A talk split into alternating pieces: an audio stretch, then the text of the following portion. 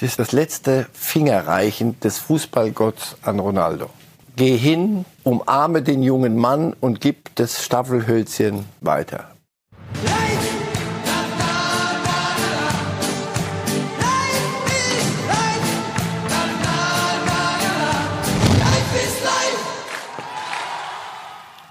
Hier sehen wir jetzt gleich den Bundestrainer Hansi Flick, wie er nach dem Krisengipfel das Hotel Kempinski verlässt. Nicht für immer, das wissen wir jetzt. Hansi Flick bleibt Bundestrainer.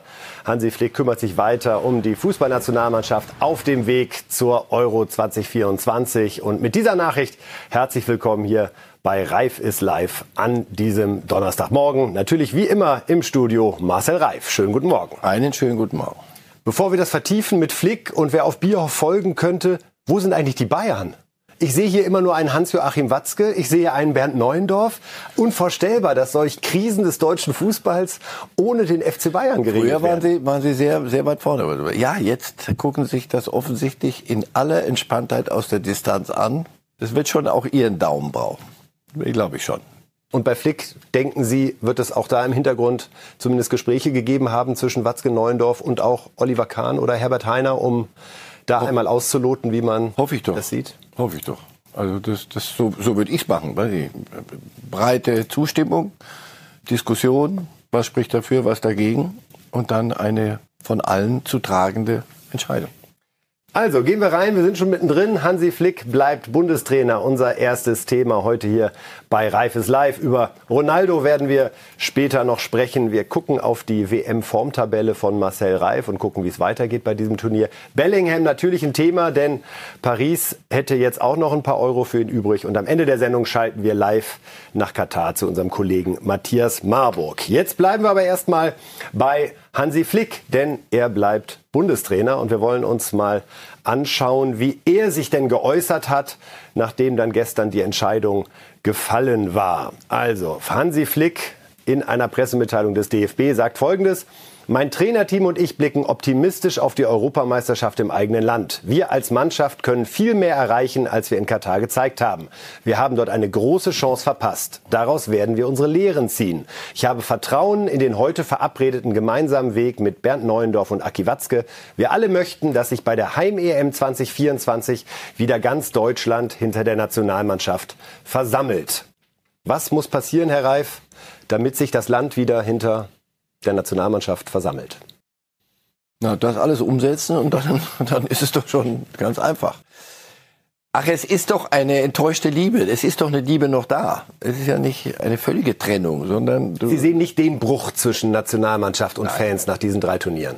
Solche Brü im Fußballbrüche sind haben immer eine ein Verfallsdatum. Wenn, wenn dann wieder mal gewonnen wird, Fans, weil Fans machen das nicht mit dem Kopf, sondern vorwiegend mit, mit Herz. Und Herz ver, vergisst schnell, wenn dann wieder, wenn es warm wird am Lagerfeuer.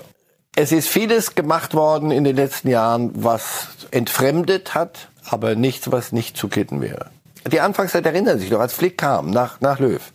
Mich hat dann auch eine Niederlage oder irgendwas wieder interessiert. Vorher gab es so eine Zeit, wo ich gesagt habe, hör auf, es ist mir wurscht, macht was ihr wollt. Das, ich, es, es, es hat mich nicht angefasst. Und das ist bei Fußball und bei Sport insgesamt, das ist das Schlimmste. Wenn dir Niederlagen wurscht sind und Siege auch keinen Spaß machen. Dann ach komm. Aber dann hat man doch gemerkt, die erste Zeit Flick, anderer Sound, andere Anmutung. Sehr souveräne, begeisternde Qualifikation so, Und da hattest du wieder Lust zu gucken. Und diese WM, ja, sorry, ich weiß nicht, wie viele Torschüsse, 150 ist mir wurscht, aber rein müssen sie halt. Und manche Nebengeräusche halt nicht und dann hält man es ja wieder. Nebengeräusche. Wir haben in den Recherchen der letzten Tage auch noch mal gehört, dass einige doch verwundert waren in Anbetracht der Szenen, die sich da im Mannschaftshotel abgespielt haben, was ja eher so einen Urlaubscharakter hatte. Zumindest wirkte es so.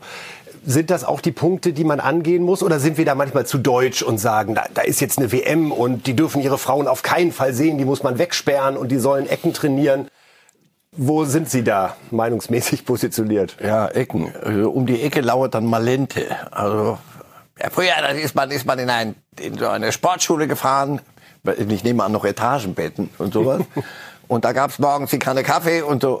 Ob das wirklich so war Oder es hat damals dazu geführt, dass man sich die Herren, wenn ich nicht, wenn ich richtig informiert bin, die Herren damals sich das Urlaubsfeeling außerhalb des Camps geholt haben mit diversen Ausflügen.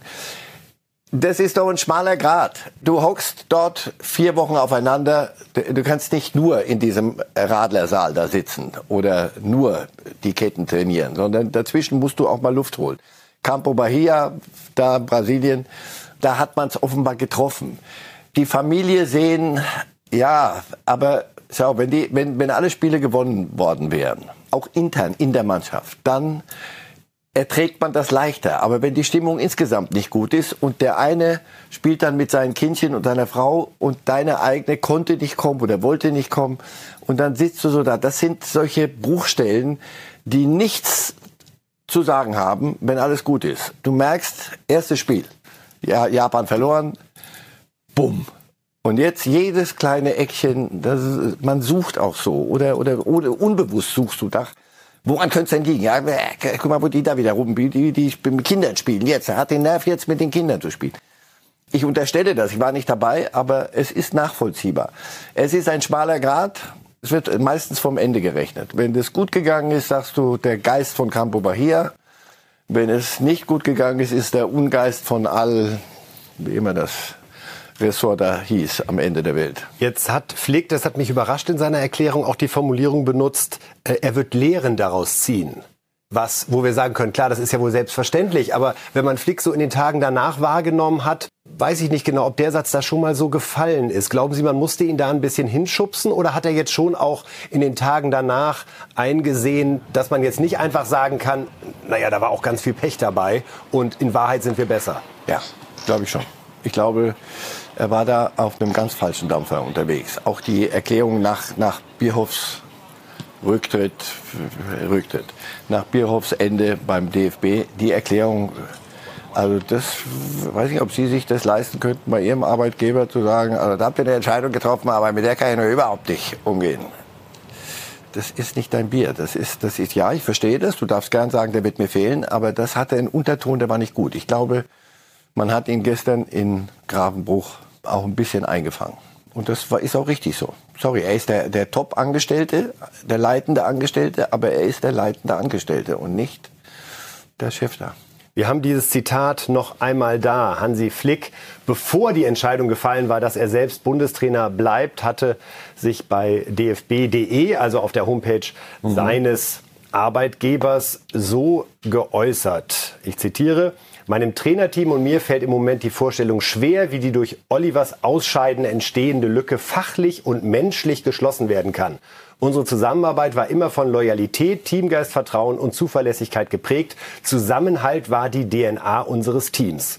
Da haben einige einen möglichen Rücktritt interpretiert bei diesen Sätzen. Das klang ein bisschen nach mit mir nicht, wenn mein Kumpel Olli nicht mehr da ist. Oder überhaupt irgendetwas nicht so läuft, wie ich mir das jetzt vorstellen würde. Da habe ich mich erinnert an deine letzte Station. Das war Hoffenheim, da war er Sportdirektor, beim DFB war er auch mal Sportdirektor. Und das auch nicht ewig. Dann in Hoffenheim sehr kurze Zeit nur, weil da offenbar Zuständigkeiten nicht so waren, wie er sich das vorstellte. Das klärt man vorher, aber das, ich bin nicht sein Ratgeber. Und bei den Bayern der Konflikt mit, mit Salihamidzic und dann weg. Ich glaube, er, er neigt dazu zu sagen, entweder so wie ich, das, das hat ja auch eine, eine Stärke. Also wenn einer sagt, Kompromisslosigkeit.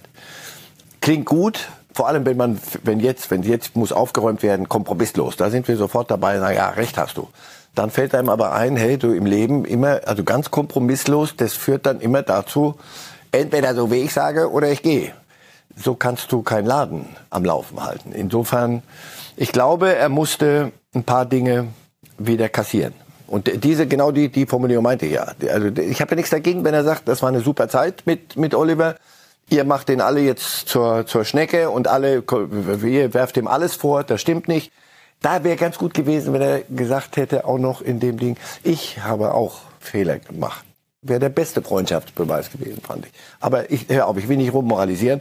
Nur so zu sagen, ich kann mir das ganz schwer vorstellen. Also wie man jetzt ohne, das kann ich mir kaum vorstellen. Das klang für mich auch so, pass auf, wenn er bei der, auf dem Schiffchen bleibt, dann, dann geht er. Dann fährt er mit dem Schiffchen weg aus Grabenbuch und, will nicht mehr Bundestrainer sein. hätte der Sache, glaube ich, nicht geholfen. Ich denke, ein bisschen Kontinuität sollten wir schon noch probieren. Zumal er, glaube ich, auch ein bisschen unterschätzt hat, dass es durchaus eine Stimmung auch in Fußball-Deutschland gibt, bei, wie jetzt die Prozentzahlen reden, die aber sagen, also wer sein erstes Turnier so an die Wand fährt, das ist jetzt nicht selbstverständlich, dass man da sagt, 2024, Mach, ganz was besonderes. Turnier, weiter geht's. Carte Blanche und das hatte so viel äh, nach direkt in Katar nach dem nach dem Ausscheiden von naja jetzt jetzt weiter wir weiter so und weiter so kann es ja nicht geben hoffe ich Weiter so gibt's auf keinen Fall auf der Position des Managers. Das äh, wissen wir alle. Oliver Bierhoff hat seinen Vertrag mit dem DFB aufgelöst. Der Geschäftsführer Nationalmannschaft und Akademie gehört also ab sofort nicht mehr dazu. Und jetzt ist natürlich die große Frage, nachdem auch klar ist, dass der Bundestrainer bleibt, wie geht es denn an der Position weiter? Gibt es diese Position überhaupt in der Form wieder? Auch da gucken wir einmal, was Präsident Bernd Neuendorf gesagt hat wie man jetzt zunächst agieren will an der Stelle. Zitat Neuendorf, hinsichtlich der Nachfolge von Oliver Bierhoff haben wir uns darauf verständigt, zunächst innerhalb des DFB über die künftige Struktur dieses Aufgabenbereichs zu beraten, um anschließend eine Personalentscheidung zu treffen. Was glauben Sie, auf welche Struktur, und bevor wir gleich natürlich über Personen sprechen, äh, wird es hinauslaufen? Wird der Bierhoff-Job geteilt, geviertelt, gedrittelt oder bleibt er eins zu eins bestehen? Das hatten sie ja offenbar Bierhoff auch angeboten. Die Mannschaft, so ein Sportdirektor, das macht ein anderer. Und du machst, kümmerst dich um die Akademie und um die, die, das Große, die Organisation. Das wollte er nicht, weil das natürlich Machtverlust war. Der hatte sich am Ende ja einen, einen Monsterjob, wie auch immer. Und es wäre die unattraktivere Hälfte gewesen, um es auch Ja, mal so klar. zu formulieren. So. Und das wollte er nicht, das kann ich nachvollziehen und auch sonst Respekt vor der Entscheidung. Für ihn gut und für alle gut jetzt, das hätte man nicht durchhalten können. Ja, ich bin ganz sicher, man wird das, man wird das trennen. Man wird jemanden an die, an, in, die, in die Ausbildung und in das, in das wirklich Sportliche. Auch dann an, an Flick dran. Du musst ja nicht jeden Tag mit dem dich zusammensetzen, aber bei so einem Turnier auch jemand, der, wie haben Sie das mal genannt, spiegelt, der, der mit dem Bundestrainer auch mal diskutiert über eine Geschichte und sagt, willst du wirklich Kimmich wieder zurück auf Dinge, solche Dinge. Und das muss schon ziemlich auf Augenhöhe passieren. Und deswegen glaube ich, da braucht es eine starke Figur. Und es braucht genauso aber jemand, der diesen Campus, das ist erstmal nur noch ein Haufen Steine. Dahinter muss ja eine Ausbildung kommen. Bellingham, wenn wir nachher reden, wer Musiala. Musiala ist in England ausgebildet worden und nicht, nicht hier. Wir haben, geben Sie mir einen von denen, die da rumturnen, der das konsequente Ergebnis deutscher Nachwuchsarbeit ist. Da gibt es viele äh, Sollstellen und deswegen brauchst du da, da in, in einen, der es kann, sich um den Sport kümmern und jemand, der diese das Ganze dann auch managt. Managt im Sinn von, ich führe so, eine, so, ein, so einen Campus, so eine Akademie und mache viele andere administrative Dinge.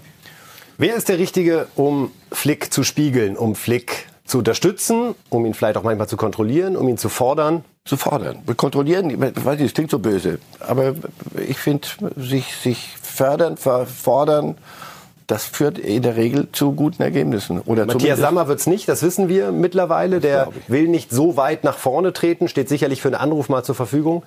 Haben Sie einen Wunschkandidaten? Ach, ich habe mich so ein bisschen jetzt mal, so Freddy Bobic höre ich, ist, ist ein Name. Warum nicht? Was ist denn mit Per Mertesacker? Der ist Chef der Jugendausbildung in des Campus der Akademie von Arsenal. Nicht ganz unerfolgreich, wie man, wie man hört. Der ist Weltmeister, also hat ein Standing. Der kann, fragen Sie mal Boris Büchler, der kann auch, wenn, einem, wenn man ihn richtig reizt, Die kann Eistonne. der aus dieser, dieser Hannover, Hannoveraner ist er, ne? glaube ich. Aus dieser ja. Hannoveraner. Sag mal Norddeutsch. Norddeutsch. Aus dieser norddeutschen Bierruhe kann der auch mal richtig äh, aus dem Sattel gehen. Der kennt sich aus im, im Fußball. Der hat, der, wie gesagt, auch Weltmeister, sodass die Spieler, auch die, mit denen er zu tun hat, nicht sagen, was will denn die Bratwurst jetzt hier. Also das könnte ich mir sehr gut vorstellen. Sehr, sehr gut vorstellen. Befürchten Sie da nicht zu viel Nähe zu Flick aufgrund des gemeinsamen Erfolges 2014? Da war Hansi Flick ja als Co-Trainer als auch Co-Trainer. involviert. Als Co-Trainer. Aber Sie, dieses mit dem zu nah, zu, nicht nah, das würde auch ja von Vertrauen reden. Ja. also kann auch positiv sein. Ja, absolut. Ich muss Ihnen ja nicht, ver- Vertrauen ist ja nicht, dass Sie mir nach dem Mund reden und dass Sie, dass Sie mir die ganze Zeit sagen, ich bin der Größte. Können Sie gerne machen, habe ich nichts gegen. Ich dachte, Aber das wäre so vereinbart. Ja, so steht im, im Vertrag. Nein, aber Vertrauen ist doch, Wenn du mich jetzt zusammenfaltest und mich anschreist, dann machst du das nicht, weil du mich beleidigen willst, sondern weil dir etwas richtig gegen den Strich gegangen ist und das soll, du musst, und du willst mich auf den Weg bringen, helfen. Das ist, das ist viel wichtiger als blinder so hinterherdackeln. Ja, da kann er sich einen, einen, einen Pudel nehmen, Hansi Flick. Das kann es nicht sein. Deswegen, ich glaube nicht. Ich glaube, Mertesacker ist ein erwachsener Mann. Mir, der, ich finde, der hat sich zunehmend gut entwickelt. Ich kann ja nur beurteilen nach dem, was ich im Fernsehen sehe. Aber der hat sich sehr gut entwickelt, finde ich. Das ist, der ist meinungsstärker geworden. Zumindest äußert er das auch eher jetzt. Sonst war er zurückhaltend. Ich habe nichts gegen einen leisen, der weiß, wie es geht. Wir hören einmal rein, was Friedi Bobic, der gestern zur Verfügung stand, den Medien gesagt hat zu dieser Entwicklung, sowohl um seine eigene Person, aber auch denjenigen oder die Rolle, die da gesucht wird beim DFB. Egal, was jetzt passiert ist, äh, geht es doch erstmal um die Inhalte, um die Fragen, um die Profile, wo sich der DFB doch mal für sich erstmal einig sein soll, was wollen sie eigentlich überhaupt ja, für die Zukunft des deutschen Fußballs. Ja. Willst du jemanden haben, der nur ein bisschen Nationalmannschaft macht und der andere macht äh, ein anderer macht Akademie. Ja klar, das sind doch diese offenen Fragen. Die, die stellen sich ja, die, sind ja die, die liegen ja eigentlich da, ja, die liegen da, ganz klar da, äh, diese Fragen oder was für eine Position begleitest du, was für Mitspracherechte hast du etc. Ich glaube, das, das alles wird jetzt beim DFB auch sicherlich auch zeitnah auch besprochen. Ja. Und dann muss man sich klar sein, was, äh, wer könnte dazu passen oder wer nicht. Das ist manchmal wie im Traditionsverein. Du kommst irgendwo hin und sagst, oh, wir müssen mal wach werden. Das ist viele hätte, hätte. Ne? Äh, mein, mein, mein, Mannschaft, Mannschaftskollege und Freund, der Lothar Matthäus, hätte, hätte Fahrradkette so ungefähr, ne? in, die, in die Richtung. Ja? Also das sind ja, klar, hypothetisch kannst du, dir, kannst du dir immer vieles vorstellen. Und im Fußball, Fußball kannst du nie was ausschließen. Das ist ja auch ein Fakt. Ja? Auch wenn es für euch dann wieder heißt, da lässt er jetzt aber eine Türe offen. Ja? Äh, solange bin ich auch dabei, das weiß ich auch. Ja? Deswegen weißt du auch nie, was im, was im Fußball wenn des Tages passiert und wo es hinführt. Ich war jetzt nicht erpicht darauf unbedingt, dass mein Name fällt. Muss ich auch ganz klar sagen ja, das ist auf einer Seite kann es eine Ehre sein, Stolz sein, ja. Und man kann sagen, hey, super, ja, äh, DFB oder gerade Nationalteam ist immer eine besondere Auszeichnung. Aber nochmal, ich bin nicht auf der Suche nach einem Job gewesen und bin es auch nicht gerade aktuell. Ja. Also er ist nicht auf der Suche nach einem Job. Für mich klingt so ein bisschen durch, er hätte Bock. Ja, warum auch nicht? Für Hertha frage ich mich langsam. Also Carsten Schmidt weg. Lassen wir Hertha jetzt mal Windhorst weg. Es geht gerade um also, das große Ganze des deutschen große Ganze, ja. Da können wir keine Rücksicht nehmen. Ja, hier, hier geht's aber runter. Also Bobic ja, ich habe nichts dagegen. Mertesacker Akademie. Wäre das nicht eine tolle Kombination? Sehr schöne Kombination, ja. Sehr schöne. Könnte ich mir sehr gut vorstellen. Sehr, sehr gut. Was mir bei Bobic gefällt, ist so ein bisschen dieses Knurrige. Ich mag das. Also jetzt nicht nur jetzt, selbst wenn er da eigentlich mit Freude von der Herausforderung spricht. Es hat immer so ein bisschen was Giftiges, Klares, Angriffslustiges. Ja, ja, ja. Ich, ich mag ihn gern. Wir, wir kennen uns auch, oft getroffen auf, auf dem Wege, auch gemeinsam Spiele mal geguckt, geredet. Der hat, der hat sowas, wenn du den an der falschen Stelle erwischt, musst du, musst du schon schnell Deckung nehmen, weil der, der kann schon knurren. Ja, ich, äh, nichts gegen Freddy Bobic jetzt haben wir es doch, wir haben es doch jetzt. Also Leute, jetzt, heute Nachmittag bitte verkünden, ist eine sehr gute Geschichte. Mertesacker übernimmt das, Ausbildung, aber eng mit, mit, mit Freddy Bobic, der nah, näher an der Mannschaft ist, Sportdirektor. Und so führt man das zu goldenen Zeiten. Wunderbar. Abpfiff. Schlusspfiff, Abpfiff des Themas und auch das wäre Problem geklärt. gelöst. Auch also, das hätten wir gelöst. Also lieber DFB, Per Mertesacker für die Akademie, Freddy Bobic für die Nationalmannschaft. Das wäre doch was, über das es sich in den nächsten Tagen und Wochen vielleicht nachzudenken lohnt. Ist es klar, es gibt da gerade keinen so extremen zeitlichen Druck. Wunsch ist sicherlich, das hören wir, noch bis Weihnachten eine Lösung zu finden. Aber wenn es dann Anfang Januar werden sollte, ändert das nichts an unseren Erfolgsaussichten für die Euro 2024. Also beim DFB bleiben wir dran und bei Cristiano Ronaldo auch. Ich glaube, es gibt keinen Namen, der bei Reif ist Live in nun 276 Sendungen so häufig genannt wurde und das hatte immer einen guten Grund, denn um den Menschen gibt's viele Geschichten. Seine aktuelle ist eine ja fast schon tragische, denn bei Man United wurde er aussortiert. Bei Portugal wird er jetzt auch aussortiert, Herr Reif, und man hat den Eindruck, es läuft überall besser, seitdem er nicht mehr auf dem Platz steht. Ja, aussortiert ist so ein hässliches Wort. Oh. Aber trifft das nicht in dem Fall? Er selber hat ja auch dafür getan. Das, das, die, die Tragödie, Tragödie, also die sportliche Tragödie und auch ein bisschen eine menschliche für ihn, ist nicht einsehen zu wollen, dass das, was er zu bieten hatte, jetzt nicht mehr reicht. Ganz einfach. Aber nicht, weil er nicht mehr will oder weil die Welt ihn nicht mehr will, böse Kräfte, sondern weil die Biologie da ihr das oberste Gesetz ist. Er ist älter geworden, er hat eine andere Art Fußball zu spielen und das funktioniert nicht mehr. Und das funktionierte von A bis Z nicht bei Manchester United. Und dann damit umzugehen, das fällt ihm so schwer. Das, und ich würde es ihm so wünschen, weil nochmal, mir tut es weh. Ich war, ich war, gebe ich zu, immer ein Messi ist, kein Ronaldist.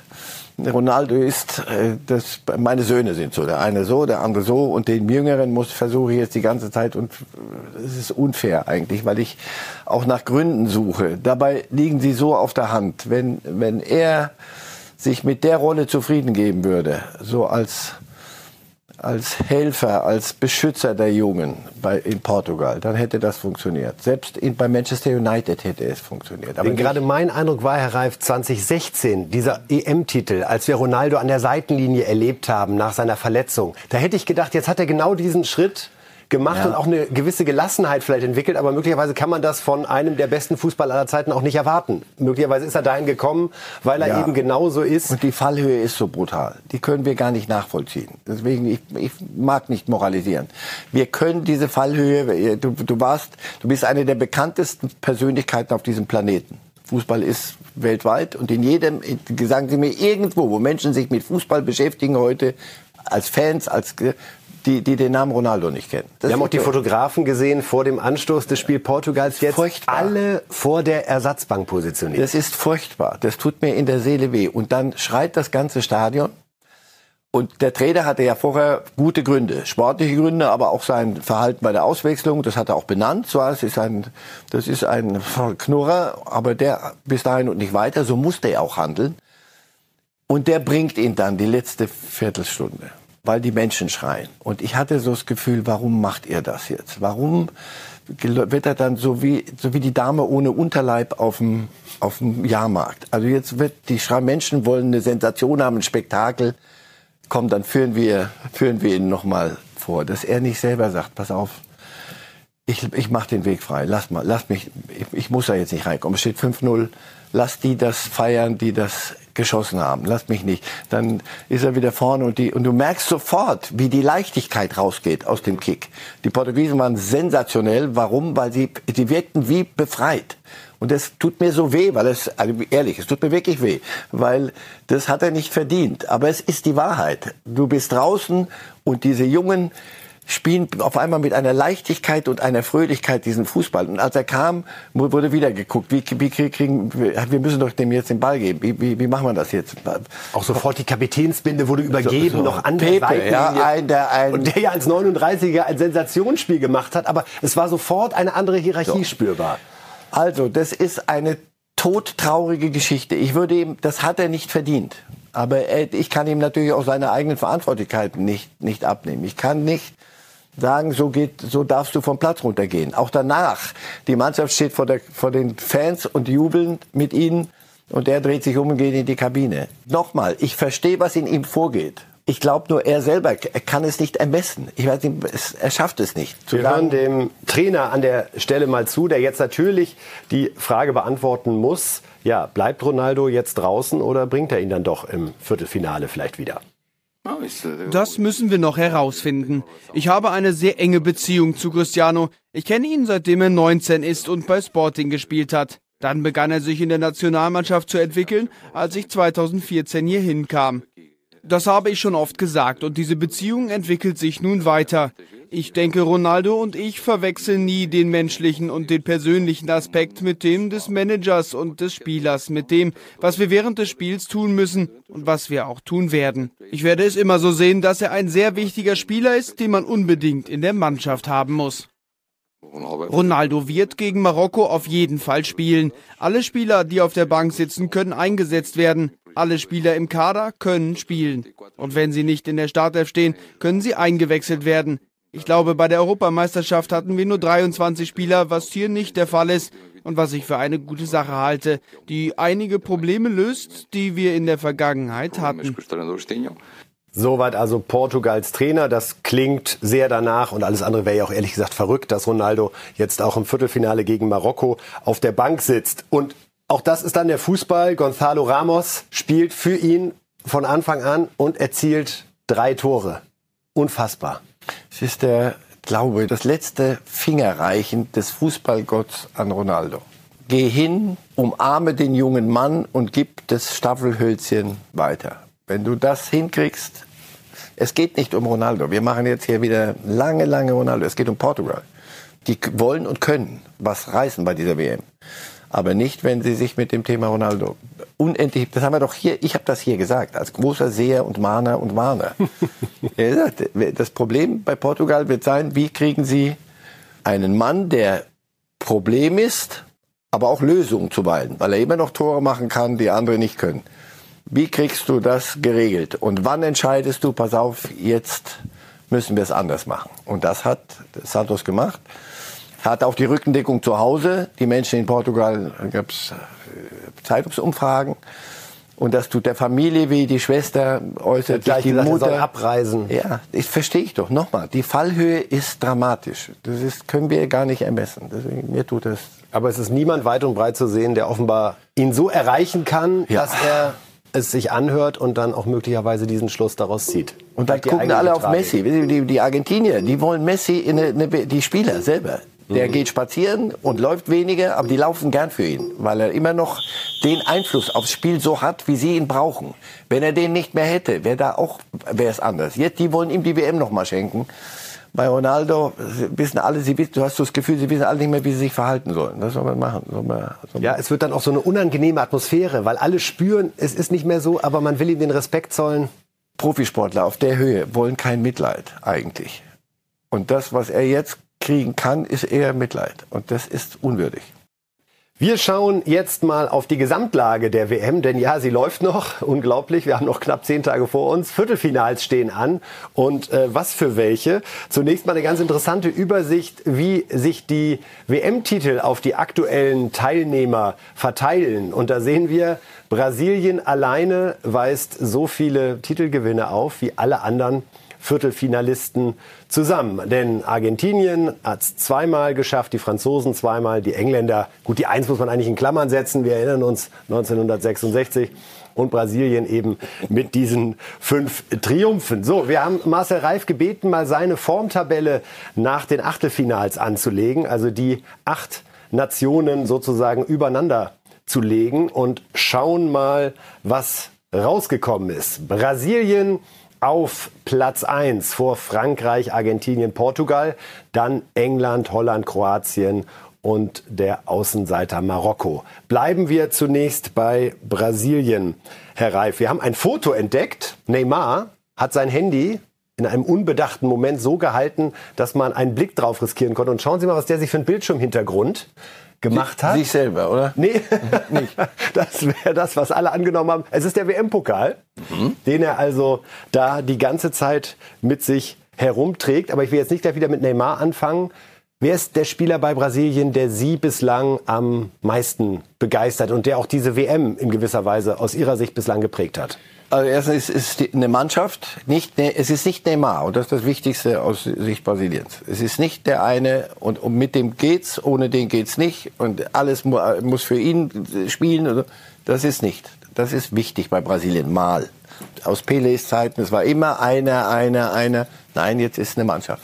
Aber der, der allen den Rücken frei ist, so Casemiro. Das ist so das war er aber auch bei, bei Real. Das ist, erinnern Sie sich an Makelele, mhm. der Franzose, den, den die, die Real damals weggeschickt hat. Und dann haben sie sich so die, diese, dieses Wunderteam zusammengeholt, das nie was gewonnen hat. So die Figo, so Raul und Beckhams, alle so eine Galacticos.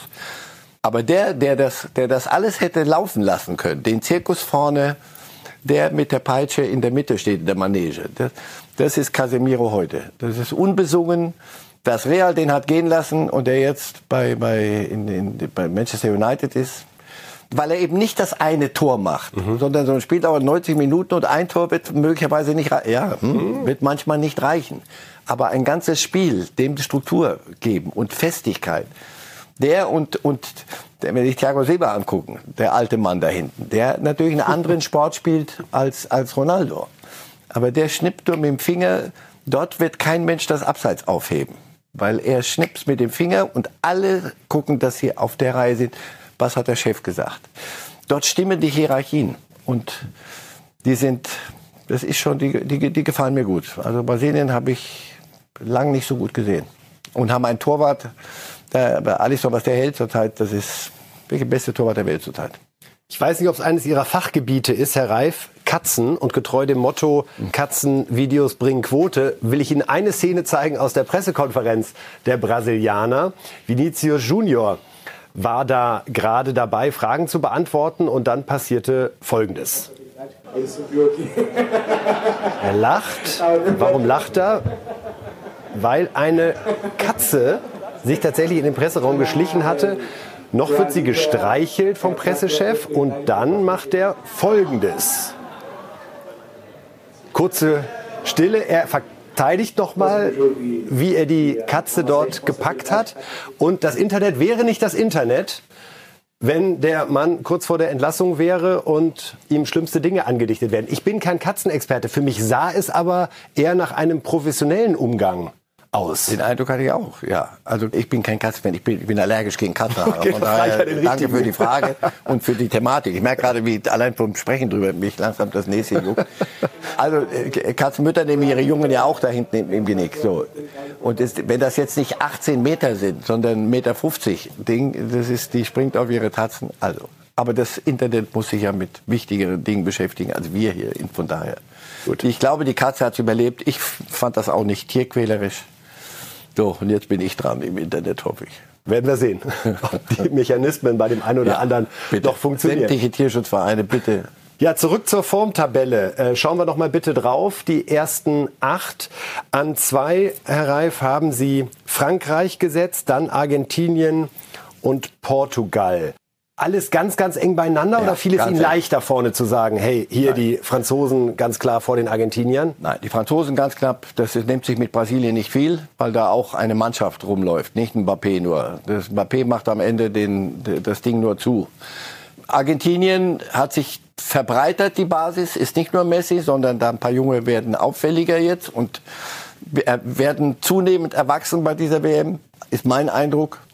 Portugal haben wir gerade gut, die haben die Schweiz zerlegt nach allen Regeln der, der Kunst. Wissen Sie was, wir kommen auf die Holländer, denn da können wir uns einmal anhören, was der Trainer, den wir ja beide hochschätzen, nicht, was die richtige Formulierung ist, hochschätzen, ja. bewundern, manchmal verdammen und aber seit, staunen, nur seit staunen. einem Kuss für die Muttis am Münchner Marienplatz hat er bei mir einfach einen Stein im Brett. Wir hören uns mal an, was Louis van Gaal, der Trainer der Holländer, sagt zum jetzt anstehenden Duell gegen Argentinien und damit natürlich auch gegen Messi.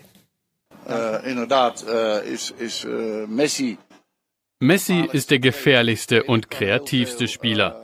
Er kreiert Chancen, er bereitet sie vor und trifft auch selbst. Andererseits, wenn der Gegner den Ball hat, nimmt er kaum am Spiel teil. Genau da liegt unsere Chance. Also Louis van Gaal sieht die Chance auch in der Person Messi. Typischer van Gaal? Nee, das weiß jeder. Messi, wenn er, wenn er nicht mitmacht, die spielen immer mit 10 plus 1, die, die Argentinier. Das ist die Krux immer noch bei Messi. Nur in seiner Art zu spielen und das, was er der Mannschaft zu bieten hat, ist mehr als Ronaldo Portugal zu bieten hat. Das, das kriegt er nicht mehr hin. Der kriegt das aber hin. Nur die anderen müssen die Lücke, die da einer lässt, und nochmal, es sind nur elf auf dem Platz. Beim Gegner und bei dir, wenn du, bevor irgendwelche rausgestellt werden, und da ist immer eine Lücke. Messi hat die, aber das hat er immer, so hat er immer gespielt. Immer. Der ist nie rumgerannt wie ein Kanickel und hat angelaufen, sondern wenn der Gegner den Ball hat, siehst du da den Spaziergänger von Sanssouci. Da geht einer wirklich entspannt. Das macht ihn aber dann wieder, das sagt äh, Van Hal jetzt gerade nicht, das macht ihn dann aber auch wieder zur Hölle für den Gegner. Weil aus diesem Spaziergehen kommt zwei kurze Schritte, der kriegt den Ball und dann ist der Zirkus in der Stadt und da Chaos beim Gegner. Also wir wollen hier beim Blick auf den Turnierbaum einmal Ihre Tipps einfließen lassen, Herr Reif. Sie sehen nämlich die Argentinier weiterkommen. 2 zu 1 Ihre Prognose. Also ist sehr, sehr eng, aber ja, Am Ende die Holländer haben mich noch nicht doch. überzeugt. Das, das, sie werden allerdings besser. Da hat Van Hal recht. Die, die steigern deutsche Turniermannschaft. Oha, wenn ja, das die Holländer das, hören das aus ihrem Mund, also die neue Turniermannschaft sind die Holländer, ja. dann wird's auch mit dem WM-Titel äh, klappen. Da können wir gerade noch mal uns anhören, was Van Dijk, äh, der Abwehrturm der Holländer, sagt, genau zu diesem Jagen nach dem WM-Titel. Van Dijk. There is hunger, there is dreams, there is wir sind hungrig und wir haben Träume. Da ist dieses Gefühl, wenn du bei der Weltmeisterschaft dabei bist, dass du diese auch gewinnen willst. You are three games away from glory. Jetzt sind wir im Viertelfinale, das heißt, wir sind drei Siege vom Ruhm entfernt. Genau das ist die Situation für uns. Wir wollen alles geben, wollen Leistung bringen und erfolgreich sein. Das ist unsere Gelegenheit, das wollen wir auch genießen und hoffentlich durchkommen. And, and go through as well. Die Holländer wieder in dem Modus, nur noch drei, Modus, Entschuldigung, nur noch drei Siege. Wir wissen, das geht seit vielen, vielen Jahrzehnten jetzt schon so, ohne dass es mit dem WM-Titel bisher geklappt hat. Und wenn es nach Marcel Reif geht, wird es auch dieses Jahr nicht gelingen. So, dann haben wir hier die Brasilianer gegen die Kroaten. Da, Herr Reif, glauben Sie, dass der Weg von Ihrem Freund und Bettelmönch Modric an dieser Stelle endet? Zuletzt gegen Marokko hatte ich zum ersten Mal, seit ich mich erinnern kann, ihm, ihm zuzugucken, das Gefühl, Luca wird müde. Luca kann die Biologie nicht ständig außer Kraft setzen. Und wenn er noch mal den, den, den Rang, wie der Schweizer sagt, findet, dann ach, ich, Brasilien ist stärker. Auf der anderen Seite haben wir Frankreich gegen England und da gehen Sie aus meiner Sicht auch mit dem Favoriten. Ja. Wird eine Schlacht, aber Mbappé und Co. Ich glaube, sie sind in der, in der, in der Summe sind sie das eine Tor besser. Und ganz unten haben wir noch letztendlich die Überraschung.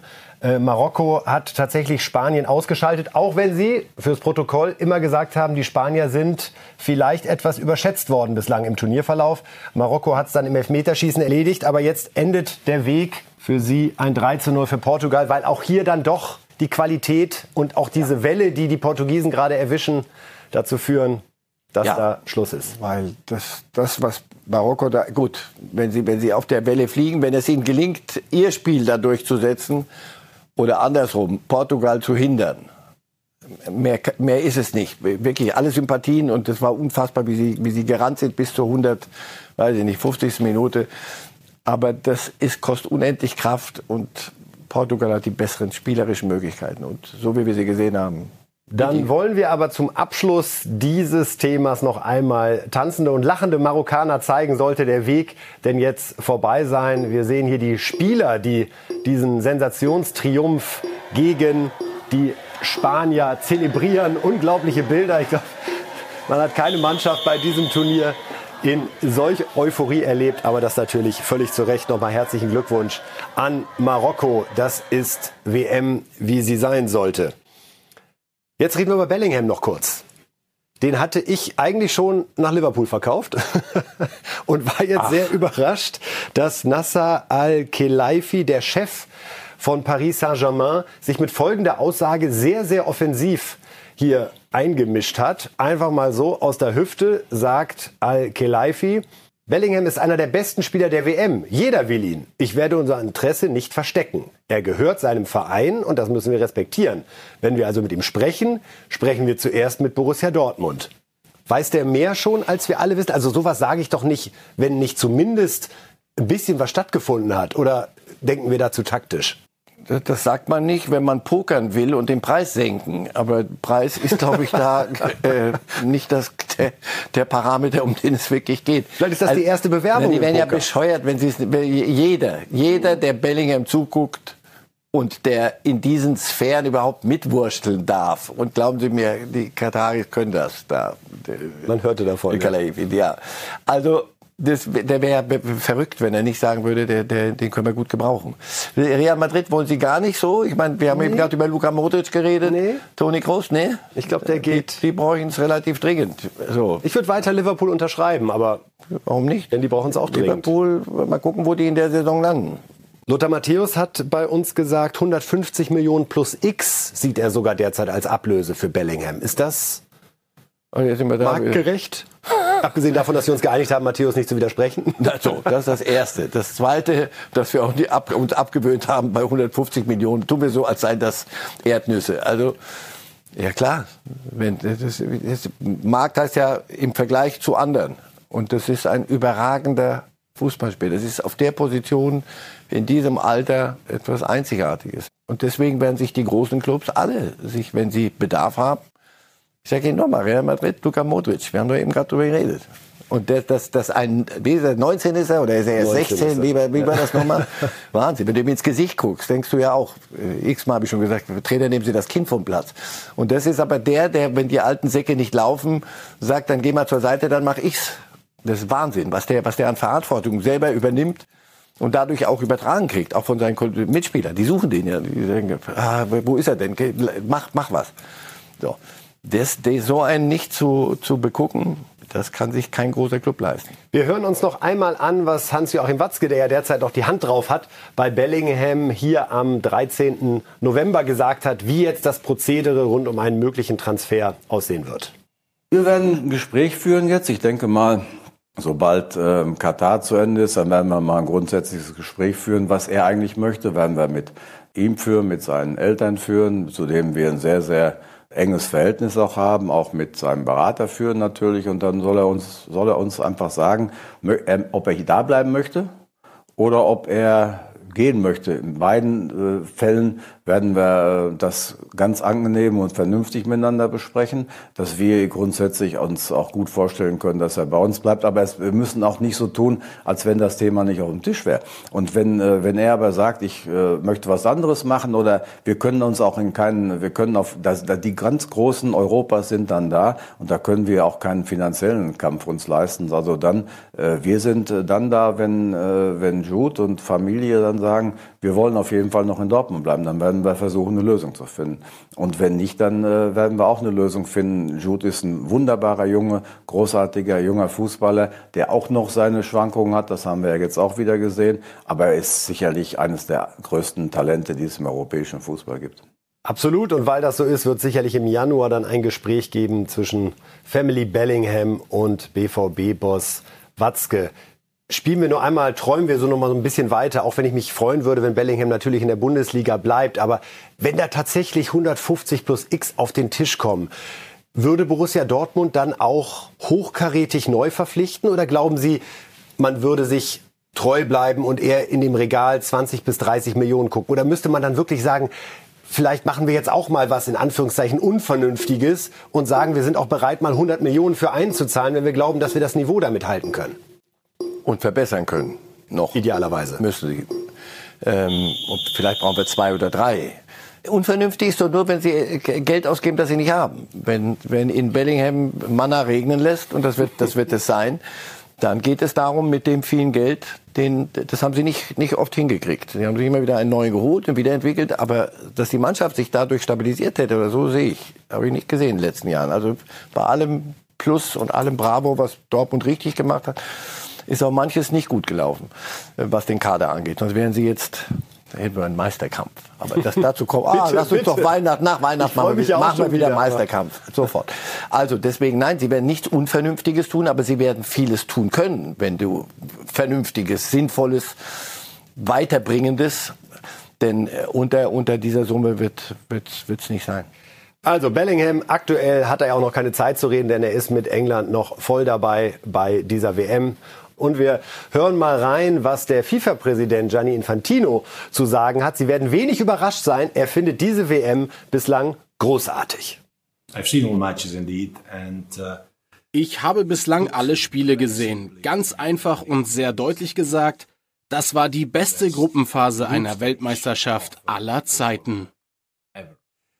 However, as well, the public uh, uh, who was there das Publikum vor Ort war unglaublich. Über 51.000 Fans im Schnitt.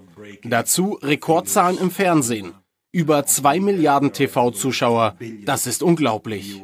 2,5 Millionen Menschen in den Straßen Dohas und einige hunderttausend Fans in den Stadien. Alle jubeln zusammen, unterstützen ihre Mannschaften. Eine fantastische Atmosphäre. All together, cheering together. Uh, supporting their teams. Fantastic atmosphere. For the first time as well. Um, Erstmals in der Geschichte stehen Mannschaften aus allen Kontinenten in der KO-Phase. Das zeigt, dass der Fußball wirklich global wird. Football is really becoming truly global.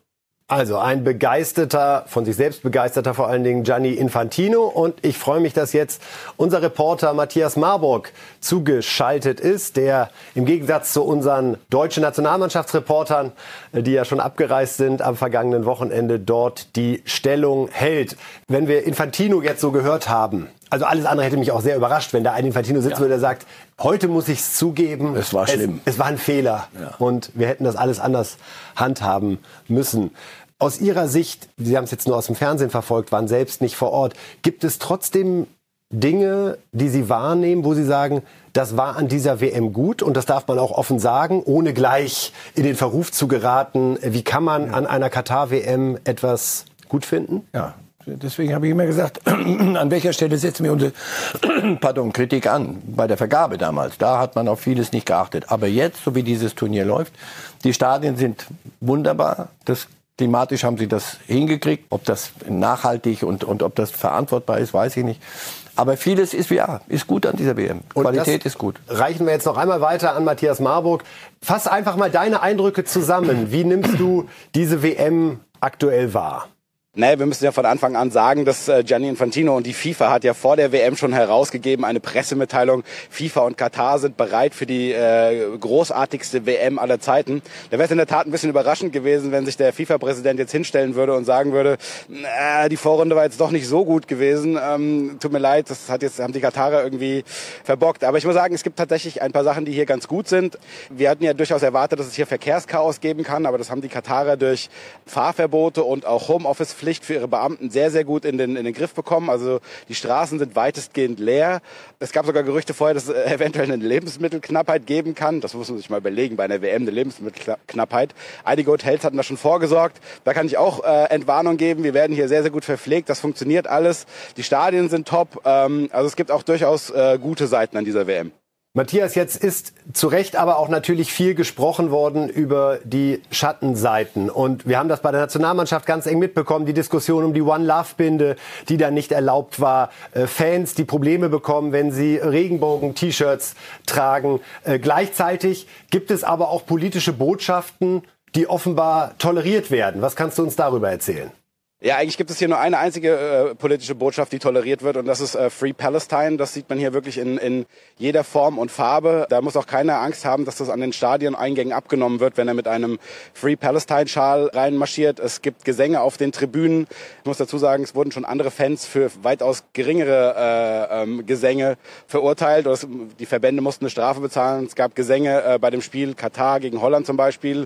Mit Feuer und Blut werden wir Palästina befreien. Also ein, ein, ein absoluter Hassgesang gegen Israel muss sich keiner irgendwie Gedanken machen, dass er hier bestraft wird. Es gab eine riesige Free Palestine Flagge, die über den Block gezogen wurde. Das ist eine ganz, ganz klare politische Botschaft und die FIFA und Katar haben ja vorher gesagt, politische Botschaften sind verboten. Aber wenn diese politische Botschaft anders als die äh, Botschaft mit der Regenbogenbinde oder die für die äh, Freiheit der Frauen im Iran auf Linie des Emirats liegt, gibt es hier überhaupt gar keine Probleme und das ist also eine wirklich äh, frappierende Doppelmoral, die wir hier sehen. Ich habe auch schon mehrfach die FIFA und das äh, Supreme Committee, was das WMOK ist, hier dazu angefragt, aber die schweigen einfach und sagen einfach gar nichts dazu. Es ist, äh, es ist wirklich wild in dem, in, in dem Zusammenhang. Matthias, äh, Infantino hat auch die Stimmung hervorgehoben. Wie ist dein Gefühl, deine Wahrnehmung? Aus welchem Land sind eigentlich die meisten Fans dorthin gereist? Wir hatten hier den Eindruck, dass gerade aus Deutschland wirklich sehr, sehr wenige diesen Trip angetreten haben. Das ist richtig. Deutschland-Fans haben wir sehr, sehr wenige gesehen. Ähm, es gibt sehr, sehr viele Fans aus äh, Argentinien, wobei die nicht alle aus Argentinien kommen. Die FIFA hat nach der Vorrunde Statistiken rausgegeben. Die meisten Fans haben ein, eine Hire-Card, also ein Visum beantragt aus Saudi-Arabien. Gut, das liegt hier direkt um die Ecke. Die zweitmeisten Fans kommen überraschenderweise aus Indien. Und da Indien natürlich keine eigene Nationalmannschaft hier bei der WM hat, haben die indischen Fans äh, sich vielfach eine Nationalmannschaft adoptiert praktisch. Und das ist äh, weit, weitestgehend Argentinien. Also man sieht hier sehr, sehr viele Messi-Trikots, weitaus mehr als jedes andere Trikot. Es gibt auch viele Fans aus Mexiko, die sind natürlich alle wieder mittlerweile wieder abgereist. Einige Holländer haben wir gesehen, aber deutsche Fans waren ganz, ganz wenige. Und die beste Stimmung, müssen wir auch sagen, sind die argentinischen Fans, also die, die, die Fans, die wirklich aus Argentinien angereist kommen. Habt ihr ja selber gesehen in den, in den Stadien, wenn Argentinien gewonnen hat, äh, wie sie da äh, die Spieler vom Block stehen und dass dieses Lied singen, äh, die Herren, wir können jetzt wieder träumen, wo es um den Drittel, dritten WM-Titel geht. Das macht richtig Spaß, die feiern zu sehen, das ist sehr, sehr cool. Die andere Seite sind die Katar-Fans. Da hat man uns ja seit der WM-Vergabe 2010 erzählt, das seien unglaubliche Fußballfans. Hat man gesehen, was da dran ist. Sobald die irgendwie äh, zurücklagen, sind die Fans äh, 10, 20, 30 Minuten vor Ende aus dem Stadion gegangen. Du hörst den Abpfiff, lieber Matthias, aber eine Frage kriegst du noch mit einer Einwort-Antwort bitte. Wer wird Weltmeister? Brasilien. Viele Grüße nach Katar und danke dir. Einen guten, erfolgreichen Tag. Mach's gut bis dahin. Also Brasilien, wollen Sie noch einen drauflegen? Oder machen wir einen Haken dahinter? Einfach mal. Was erwarten Sie auch anderes bei Bild? Ja, Herr Reif, wir sehen uns wieder. Nicht in allzu ferner Zeit. Am Sonntag um 9 Uhr die nächste Sendung Reif ist live. Wissen wir schon ein bisschen was. Wissen wir schon ein bisschen was, nämlich die Ergebnisse aller Viertelfinals. Herrlich, wir können über was reden, was stattgefunden hat. Also Ihnen vielen Dank auch heute wieder fürs muntere Mitmischen. Wir danken Ihnen fürs Zuschauen und fürs Zuhören. Also die Viertelfinals stehen jetzt an. Morgen hier bei Bild Live. Lothar legt los um 7 Uhr die Analysen von Matthäus und dann am Sonntag das Doppelpack. Das oder der Doppelpack? Der Doppelpack. Der Doppelpack. Und zwar Reif. Am besten gar nicht Doppelpack. Am besten gar nicht Doppelpack. Darauf können wir uns einigen. Reif um 9, Matthäus um 10. Machen Sie es gut. Viel Spaß bei der WM. Tschüss. Life